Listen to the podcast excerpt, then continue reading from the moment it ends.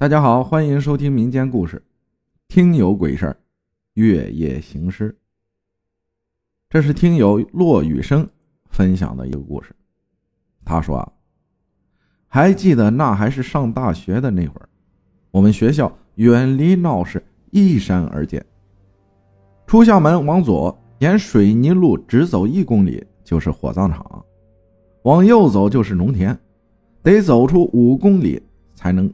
见到公路，学校后面是连绵的山丘，山上从古至今一直都是附近十几个村落埋尸去之人的地方。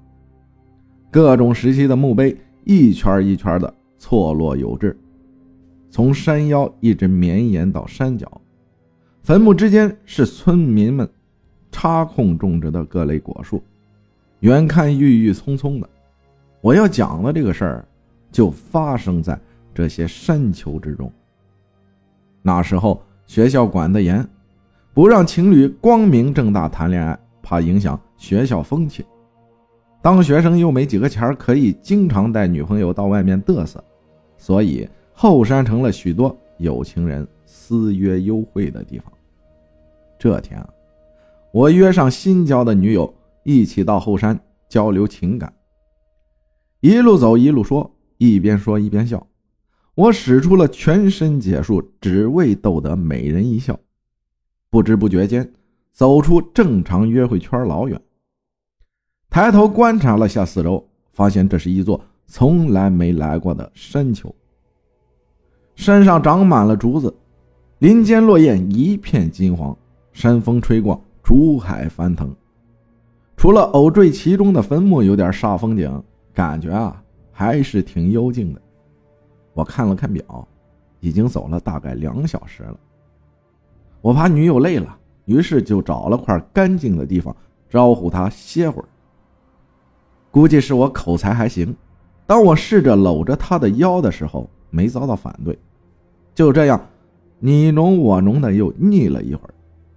女友提出想再往山上走走，不想那么早回学校。呵呵。这个提议啊，正中我下怀。于是我们又一起往山上走去。越往上走，林间小路越窄，路边的树林杂草开始多了起来。又爬了一会儿，路彻底没有了。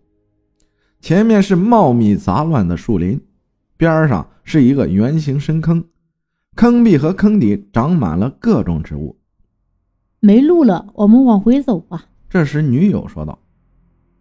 我说：“好吧。”虽然心有不甘，却也只能屈服现实，只是身体诚实的扭着脑袋四处张望，希望能看到其他的路径，能再和女友腻一会儿。就这么边看边往回走着，走出了十几步，我突然好像看到深坑里面有什么东西，于是我叫住了女友，往坑边走了几步。你看什么呢？女友问道。你看，那坑底的山壁上好像是扇门，还是石头的。我边指边回答道。女友顺着我手指的方向看去，看了一会儿，说道：“好像门边上有东西，像是柱子。”我们又往回走了一些，走到坑壁边，蹲下来仔细观察。只见两扇大约两米高、一米多宽的石门被藤蔓植物盖住了大半。嵌在山壁中，门边各立着一根石柱，被荒草掩埋着。顶端雕刻着一只坐着的石兽，雕刻的有点抽象，与平常看到的石狮子只有三四分相像。这个坑直径大概有十五米，深度可能八米左右，周围没路能下去，要下去估计得用绳子。我对女友说道。你疯了！我感觉这个地方好奇怪，我们快走吧！别别别别拽，这就走！你再拽我就倒了。回到学校，这个深坑的事儿渐渐的被学习和爱情冲淡，直到三个月后，下个星期三就是女友的生日，礼物还没着落，哎，真他妈的！我在宿舍里看了看手上差点饿死的钱包。叹了口气，自言自语道：“你北妞踢了啥？”上铺的兄弟边看小说边问道：“滚边去！老子在等字增值呢。”我没好气的回答：“钱包会增值啊，母猪会上树哟。天上掉下钱啊，细看就是翔啊；地上捡到翔啊，是翔还是翔啊？巴扎嘿！”舍友们对我齐声朗诵着这首宿舍传世经典。去你们的！老子天上掉个林妹妹，地上捡个你妹妹。地上，地上，那个深坑，我突然间想起三个月前见到的那个深坑。如果那个石门后面是古墓，我边想着边飞快的挤开了电脑前正对着东京专心的舍友，打开了百度，石兽、石门、石墓。我连续输入了三个关键词，很快各种信息呈现在眼前，舍友们也纷纷围了上来，想看看我发什么疯。你是上身了，还是想提前转行啊？一个舍友问道。我去，兄弟们，我们要发了！接着我就把三个月前山上的发现和大家说了一遍。大伙听完都一脸的惊讶。你是说我们后山的山里有古墓？真的假的？你搞错了吧？就我们学校这鸟地方？舍友问道。别管真假，我是真的看到了。到那儿一起去探探不就知道了？如果是真的，而且里面有陪葬，我们平分。我回头对大家说道。虽然大家还是将信将疑。但是出于对同窗哥们的无条件信任，还是一起进行了计划。当天傍晚五点多，安排好了人替我们晚自习点名，就一起聚到了宿舍，开始清点今晚的行动工具，然后摸着学校围墙根绕往了后山。可能是第一次干这事儿，我们心里总觉得不踏实。一路都是低着头匆匆赶路，也没交流几句，才用了不到一个半小时，就来到了发现深坑的山脚下。再往上走一走，走到路头尽头就能看到深坑了。我用袖子擦了把汗，对大家说：“先歇会儿，晚点再上去，要不万一被人发现了，报了警就报销了。”宿舍老大发话道。也不管地上脏不脏，我们就一屁股坐了下来，各点了一支烟，边吸边四处张望着。我则是紧张的，时不时的抬腕看时间。时间这东西啊，就是这样，你越是在意它，它过得越慢。越做越感觉不踏实。走，不等了，爱谁谁。我猛地站起来说道：“兄弟们也紧跟着我一路向山上走去。”今夜的山林。特别寂静，没有虫鸣鸟啼，连一丝风都没有，静得让人觉得诡异。月亮出来了，今晚的月亮又圆又大，照得大地一片银白。怕被人从山脚看到，我们都关了手电，借着路边稀疏树影间的月光往深坑走去。不一会儿就来到了深坑边站在被月光照得半阴半明的深坑边啊。大家都在仔细观察环境，寻找适合放绳下去的地点。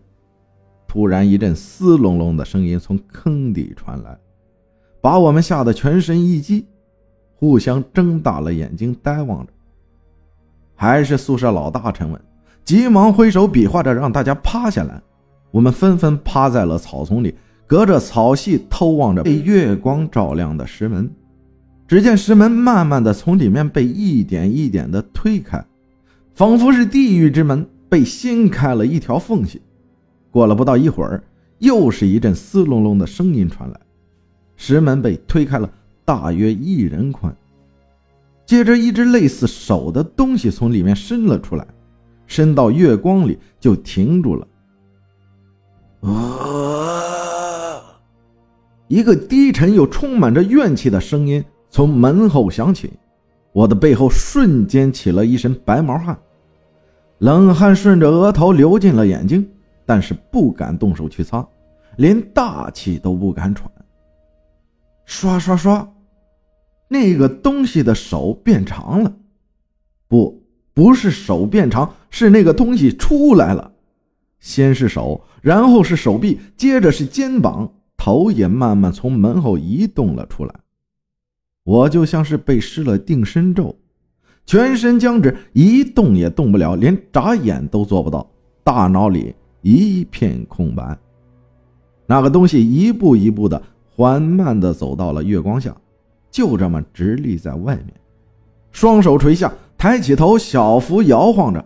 好像很享受月光的照拂，借着月光，我看到了他的模样：一身破烂古代官服，一头灰白枯草似的长发，青灰色的皮肤，手上指甲很长，乌黑的反射起点点月光，脸看不清楚，但是一定不会让人觉得他和帅子沾什么边儿。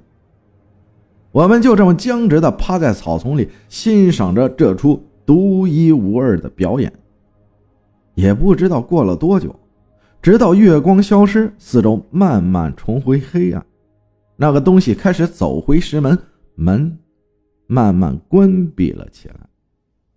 又过了许久，再也没见那个东西开门出来，我感觉身体也开始渐渐恢复知觉。我知道我的舍友们也是一样，因为我听见了身边。此起彼伏的急促呼吸声，我身边上铺的舍友第一个动了起来，慢慢的向后面退着爬行，我们也赶紧有样学样的向后退着爬着，一直爬出了深坑的范围，才猛地一个纵身起跃，没命的一起往学校跑去。我忘记了怎么跑回的宿舍。也不记得一路摔了多少次，我只知道跑，拼命的跑，就好像那个东西在追一般，玩命的在山路上飞奔，直到跑上宿舍楼，跑进了房间，躲在床下，才感到心脏剧烈跳动和肺部灼热撕裂感。接着眼前一黑，啥也不知道了。第二天下午，我从自己的床上醒来，看到个个一身泥污。满头草叶还在酣睡的舍友们不禁想起昨夜发生的一切。要是我们当时只要一个人吓得惊呼或者站起逃跑，被那东西发现以后，我们是否还能这样安睡？要是真的进到门里，是否还能见到对方，见到今天的太阳？感谢听友骆一生分享的故事。不得不说呀，这个故事让我确确实实心里一颤。谢谢大家的收听，我是阿浩，咱们下期再见。